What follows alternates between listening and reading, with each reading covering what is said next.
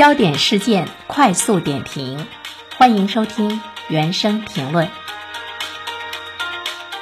我们来关注一下河南的豫康码转码的事件。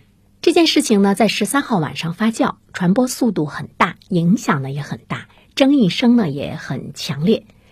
从六月十号开始呢，多位前往郑州维权的河南村镇银行储户们被违规赋予了红码。有的储户呢，甚至于被拉去了隔离点。直到六月十四号，红码事件在网上发酵，这些被困在豫康码里的储户才逐渐的恢复了绿码。无论是变红还是变绿，这次的豫康码转码的事件，给了人们沉重的一个打击。人们开始对政府主导的健康码的这样的一种管理产生了极大的质疑，也产生了极大的一种不信任感。尽管这件事情我们看到的呢，只是河南郑州维权的河南村镇银行储户们的利益受到了比较大的这个损害，但其实背后呢，我想是我们每一个人都在关注我们所在的城市的这个健康码会不会呢被滥用的问题。郑州市一二三四五热线的工作人员在接受媒体采访的时候表示说，经过查证，是因为大数据信息库出了问题。这个呢，明显是有撒谎之嫌。被付红码的人都有一个共同的身份，他们都是河南沟通村镇银行的储户。如果你不是储户，即便是你陪同储户来河南，竟然可以不受影响。健康码变成了储户码，其实呢，它是一次把防疫的手段公权私用了。今年四月份，河南几家村镇银行出现了取现的困难。随后呢，监管层通报说，这几家银行的股东涉嫌勾结内外，非法揽储。更有消息说，涉及到了四十万储户的四百多亿的存款，被银行认为是理财产品。这无疑呢是加剧了储户的恐慌。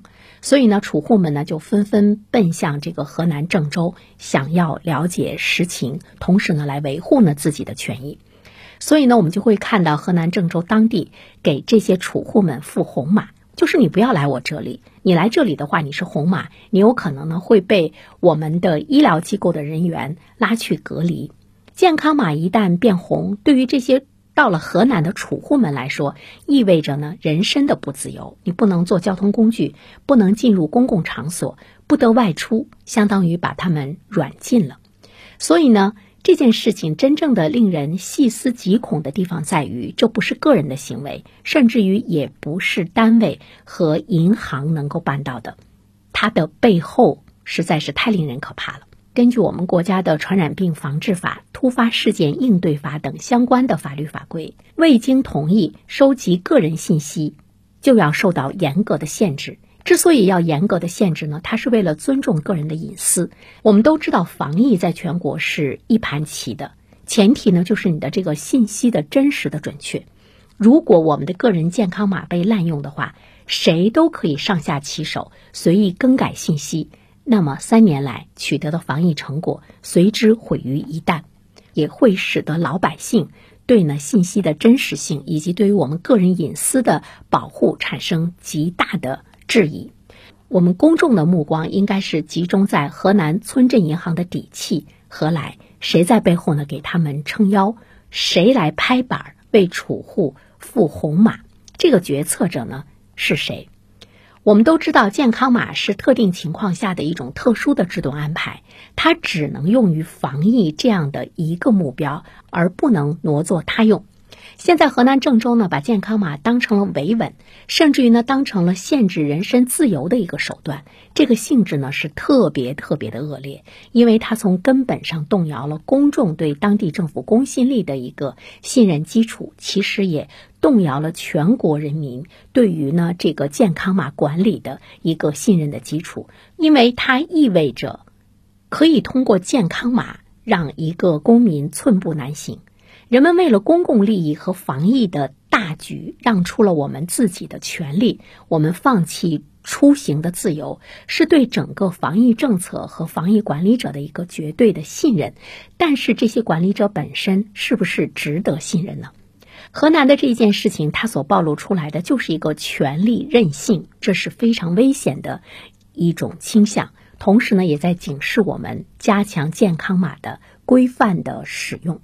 如果它成了任何人、任何地方压制社会矛盾的一个手段的话，那真的是太可怕了。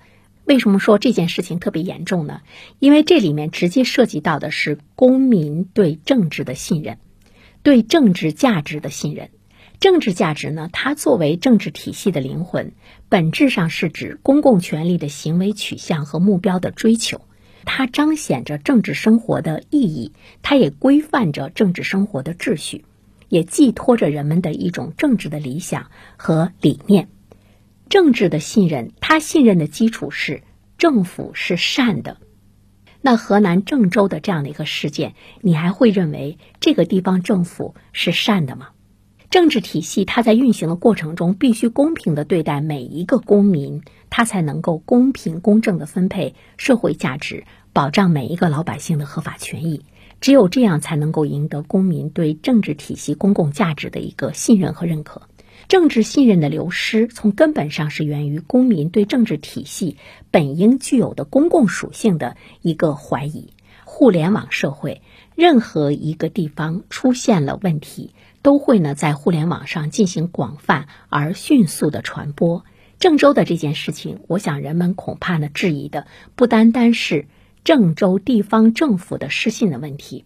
人们也开始呢，在想健康码的规范和使用，对于我们来说，我们的政府真的只是把它作为一个防疫的唯一的路径吗？也期待着对相关负责人严厉的一个惩处。好，感谢您收听今天的原声评论。如果你喜欢我的评论的话，那么欢迎您关注。